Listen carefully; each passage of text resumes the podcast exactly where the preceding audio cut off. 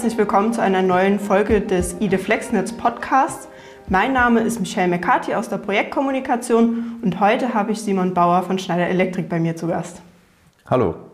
Simon, lass uns direkt starten. Was ist der Grund, warum du bei diesem Projekt mitmachst? Ich arbeite im Bereich Digital Grid bei Schneider Elektrik ähm, und beschäftige mich allgemein äh, mit der Digitalisierung von elektrischen Netzen ähm, und im Speziellen natürlich insbesondere äh, im, äh, um die Digitalisierung der Energieversorgung, ähm, zudem auch in allen Sektoren. Ähm, also äh, Sektorkopplungsthemen sind natürlich ähm, ähm, bei uns auch sehr wichtig. Bei Digital Grid eben speziell geht es um Verteilnetze. Genau, und äh, ID FlexNetz, äh, wie du ja weißt, ähm, ähm, spielt natürlich dann auch im Bereich der Verteilnetze eine wesentliche Rolle. Ähm, und da es sich um, wie beim, um, um bei ID FlexNetz um das Thema digitale Zwillinge handelt, ähm, bin ich da im Prinzip aus dem Smart Grid-Bereich, sage ich mal, von Schneider Electric ähm, hier mit dabei.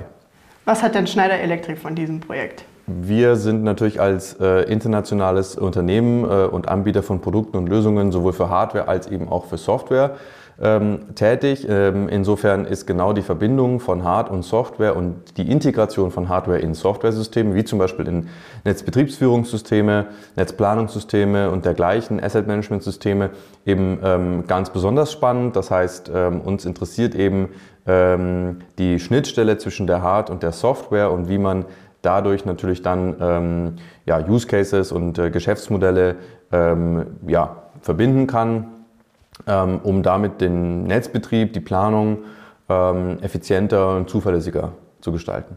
Jetzt haben wir angesprochen, was Schneider Elektrik davon hat. Was nutzt denn jetzt IDFlex-Netz der Allgemeinheit? Anders gefragt, was nutzt es mir denn? Wir befinden uns ja, ähm, ja bundesweit, aber eigentlich europaweit, eigentlich weltweit ja in einem äh, großen Umbruch äh, in Sachen äh, Energiesystem. Das heißt, ähm, ich beziehe mich jetzt mal insbesondere auf Deutschland. Ähm, wir sehen also einen wachsenden Anteil von den zentralen erneuerbaren Energien im äh, Energiesystem. Das äh, hört natürlich nicht bei, bei kleinen PV-Anlagen auf, sondern geht auch äh, bis in die Elektromobilität oder andere, andere stromgeführte ähm, Aggregate wie beispielsweise Wärmepumpen. Also hier sehen wir wieder diesen ähm, Sektorkopplungsaspekt. Das heißt, äh, in Zukunft wird die Energieversorgung wesentlich dezentraler sein ähm, und auf kleineren bis mittleren ähm, Anlagen, Erzeugungsanlagen ähm, beruhen. Nun, was hast du davon? Du hast natürlich was davon, wenn äh, dein Strom nicht ausgeht, wenn du ihn gerade brauchst. Du hast auch was davon, wenn du im Prinzip deine kleine PV-Anlage auf deinem eigenen Hausdach vielleicht installieren kannst und, da dir, und somit dir ähm, auch Geld sparst, ähm, dadurch, dass du vielleicht teuren Netzstrom nicht beziehen musst, sondern deinen eigenen äh, Strom selbst erzeugst, im Sinne eines Prosumers im Prinzip. Ähm, genau, und ähm, wir bei ID FlexNetz ähm, beschäftigen uns, uns eben damit, wie diese kleinen dezentralen Erzeugungsanlagen beispielsweise effizienter in Verteilnetzstrukturen integriert werden können, aber eben auch aus Sicht des Netzbetreibers, äh, wie denn ähm, Netzbetriebsmittel wie ähm, Schaltanlagen, Transformatoren und dergleichen ähm, besser äh, geführt werden können oder besser ähm, ja, ähm, ähm, gesteuert werden können im Prinzip, um Netzinstabilitäten, Netzengpässen und so weiter vorzubeugen und natürlich am Ende auch diese Anlagen effizienter zu betreiben, insofern die Kosten des Netzes, ähm, des Netzbetriebs zu minimieren. Also du als, äh, als Stromkunde oder als Netzkundin hast ähm, natürlich ein Interesse daran, dass äh, die Netzentgelte möglichst gering sind, insofern, dass die Kosten des Netzbetriebs möglichst gering sind. insofern ist es wichtig, dass aus Netzbetreibersicht die Anlagen für den Netzbetrieb eben auch effizient und vor allen Dingen ja, langfristig, dauerhaft äh, sicher betrieben werden können. Jedes Forschungsprojekt bringt Herausforderungen mit sich. Was sind denn Herausforderungen für dich? In erster Linie geht es darum, eine durchaus sehr hohe Komplexität zu beherrschen. Denn das Energiesystem, so wie es jetzt ist, ist sowieso schon komplex. Mit ähm, zunehmender Digitalisierung wird das Ganze noch weiter komplex. Ähm, und es geht im Prinzip bei uns aus unserer Sicht darum, verschiedene in sich schon komplexe Systeme, komplexe Welten, sage ich mal so, ähm, miteinander zu verschmelzen, in Verbindung zu bringen und damit im Prinzip aus zwei oder aus mehreren komplexen Systemen im Prinzip in der Gänze noch ein komplexeres System zu machen und dort aber dann im Prinzip nicht den, äh, den Überblick zu verlieren und trotzdem zu sagen, nein, wir beherrschen diese Komplexität. Ähm, wir, defin wir, haben, ähm, wir definieren im Prinzip äh, verschiedene Anwendungsfälle, ähm, um ähm, eben die vorher genannten Dinge auch tatsächlich realisieren zu können. Ähm, dass das im Prinzip eine, ähm, eine, der größte, für mich die größte Herausforderung ist, eben diese Komplexität ganzheitlich zu begreifen und zielgerichtet funktionsfähige äh, Lösungen im Prinzip zu, zu entwickeln, die am Ende ähm, eben nicht irgendwie schön anzuschauen sind, sondern die am Ende auch einen wirklichen Mehrwert stiften ähm, für die Anwendern, Anwender, zum Beispiel eben Verteilnetzbetreiber, die VSE ähm, oder eben auch ähm, im Puncto äh, Planungssicherheit oder, oder, Anschlussplanung von, von PV-Anlagen, dann am Ende auch vielleicht eine, ähm, eine Häuslerbauerin, die irgendwie äh, eine PV-Anlage aufs Dach möchte. Ähm, genau, die im Prinzip mit, dem ganzen, mit der ganzen Komplexität hinter ihrer PV-Anlage einfach nichts mehr zu tun haben will, ähm, dass wir da ähm, eben Systeme und Lösungen entwickeln, ähm, um das schnell, effizient, kostengünstig und vor allen Dingen auch zuverlässig genau, zu bewerkstelligen. Habt ihr euch dafür denn für das erste Jahr speziell was vorgenommen? Wir haben jetzt in der ersten, im ersten Projektjahr oder eigentlich im ersten Projekthalbjahr haben wir uns sehr viel mit Use Cases äh, beschäftigt, wo wir eben ähm, einem, um ein IKT-Ökosystem, so wie wir das nennen, oder einen Marktplatz herum ähm, diese Use Cases gedacht haben. Wir haben dort ganz ähm, speziell unterschieden im Prinzip zu zwischen Utility Assets, also Anlagen, ähm, die dem, ähm, dem, dem ähm, äh, Verteilnetzbetreiber gehören oder in dem unmittelbaren Verantwortungsbereich des Verteilnetzbereichs liegen, eben zum Beispiel Schaltanlagen, Transformatoren und so weiter.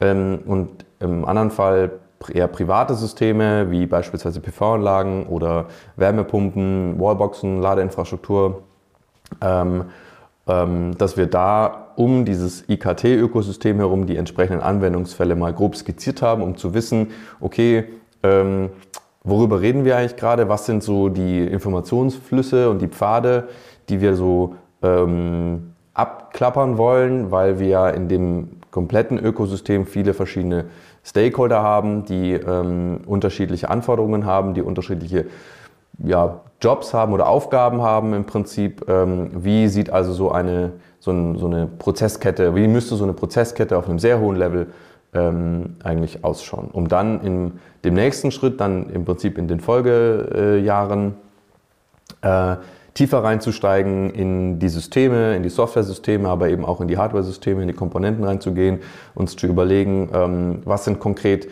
Spezifikationen für ähm, entsprechende Produkte und Lösungen, ähm, wie wollen wir das umsetzen, weil unser großes Ziel ist am Ende natürlich des, des Projektes einen Feldtest äh, auf die Beine zu stellen, wo wir die Dinge, die wir dort uns vorher überlegt haben, eben auch wirklich testen und wirklich zeigen können ähm, und nicht nur ähm, im, äh, auf der rein theoretischen Ebene uns bewegen. Jetzt kommt ihr im Projekt aus ganz vielen verschiedenen Branchen und Einrichtungen. Wie versteht ihr euch zusammen? Wie funktioniert die Zusammenarbeit? Also Corona hat uns natürlich gezeigt, dass ähm, Online-Zusammenarbeiten durchaus möglich ist. Ähm, das heißt, unsere Zusammenarbeit, sage ich mal, im täglichen Doing besteht natürlich aus Online-Meetings. Ähm, wir haben ein Teams, ein Microsoft Teams ähm, ja, Kanal aufgemacht, sagen wir mal so, ähm, wo alle Projektteilnehmenden ähm, ja, reinschreiben können. Wir haben dort auch ein entsprechendes ähm, eine entsprechende Plattform für Dokumente, wenn wir welche teilen wollen. Ähm, außerdem nutzen wir im Prinzip ein Online-Whiteboard-Tool, ähm, wo wir äh, viel, ähm, ja, wo wir uns eigentlich kreativ austoben können. Das heißt, äh, insbesondere wenn es um, zum Thema ähm, Workshop, äh, Use Case äh, geht oder so, dann fängt man an, viele kleine schöne Bildchen zu malen. Ähm, das könnte man natürlich in Präsenz an Flipcharts machen oder so, aber ähm, dadurch, dass äh, wir in deutschlandweit zusammenarbeiten, machen wir das eben auf einem Online-Whiteboard, was aus meiner Sicht auch sehr, sehr gut funktioniert. Ähm, überdies haben wir äh, auch regelmäßige ähm, Präsenzveranstaltungen, Workshops, Termine, wo wir uns bei den jeweiligen Projektpartnern vor Ort immer treffen. Der erste war ähm, im, äh, in Saarbrücken bei der VSE, den zweiten haben wir jetzt in Seligenstadt bei Schneider Elektrik. Ähm, wir werden äh, auch zum Fraunhofer fahren nach Ilmenau. Ähm, das heißt, wir treffen uns äh, alle paar Monate ähm, und haben im Prinzip ähm, ja, zwei Tage ähm, physisches Meeting, ähm, wo wir uns aber eben auch kennenlernen, weil ich glaube, die, äh, die persönliche Arbeitsebene oder die persönliche Kultur ist ähm, sehr, sehr wichtig. Das ähm, kann einfach ein Online-Meeting nicht ganz ähm, ersetzen.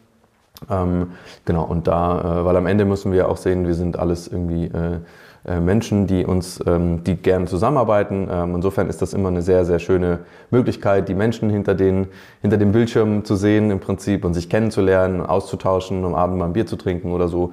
Ähm, genau, so ist eigentlich unsere, unsere Zusammenarbeit, sowohl digital im, im täglichen Doing, aber eben auch ganz, ganz klar mit regelmäßigen äh, persönlichen Treffen.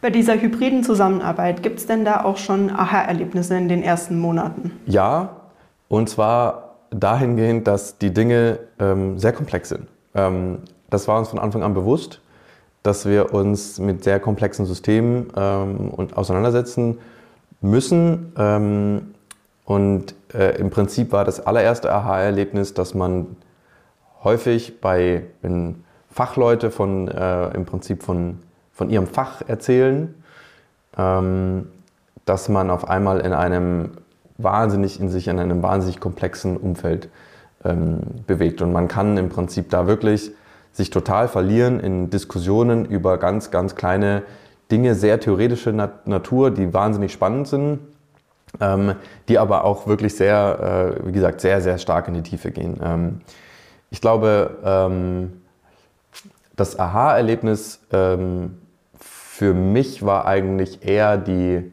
ja, war die Bandbreite zu verstehen, ähm, über welche Teilgebiete im Prinzip wir sprechen, wenn wir über das große Thema digitale Zwillinge sprechen. Ähm, genau, für mich war, weil ich ja auch recht, relativ, relativ jung noch bin, ähm, war, das, war das sehr, sehr, sehr spannend zu sehen, wie viel ähm, ja, wie viele kleine Verästelungen es eigentlich gibt in, dieser ganzen, in diesem ganzen Ökosystem und diesem ganzen äh, Themenspektrum ähm, digitale Zwillinge. Ähm, genau, das war so eigentlich das, das erste Aha-Erlebnis. Von Herausforderungen über Aha-Erlebnisse, jetzt kommen wir zum Ergebnis, und zwar zu dem Wunschergebnis. Was wünschst du dir denn als Ergebnis für IDFlexNetz? Ja, idealerweise, dass wir natürlich ähm, ein eine Lösung oder einen, einen Lösungsweg entwickelt haben, der tatsächlich äh, ganz wesentliche Aufgaben in der Netzführung ähm, vereinfacht, wo auch wesentliche Aufgaben der Netzplanung vereinfacht werden. Das heißt, wo zum Beispiel Genehmigungsprozesse tatsächlich, wo wir nachweisen können und effektiv zeigen können, dass es möglich ist, Genehmigungsprozesse zum Beispiel für eine PV-Anlage ähm, wesentlich zu vereinfachen, dadurch, dass wir äh, entsprechende Systeme sowohl beim Netzbetreiber einsetzen, aber eben auch ich sag mal so Intermediärsysteme entwickeln können, die tatsächlich auch funktionieren.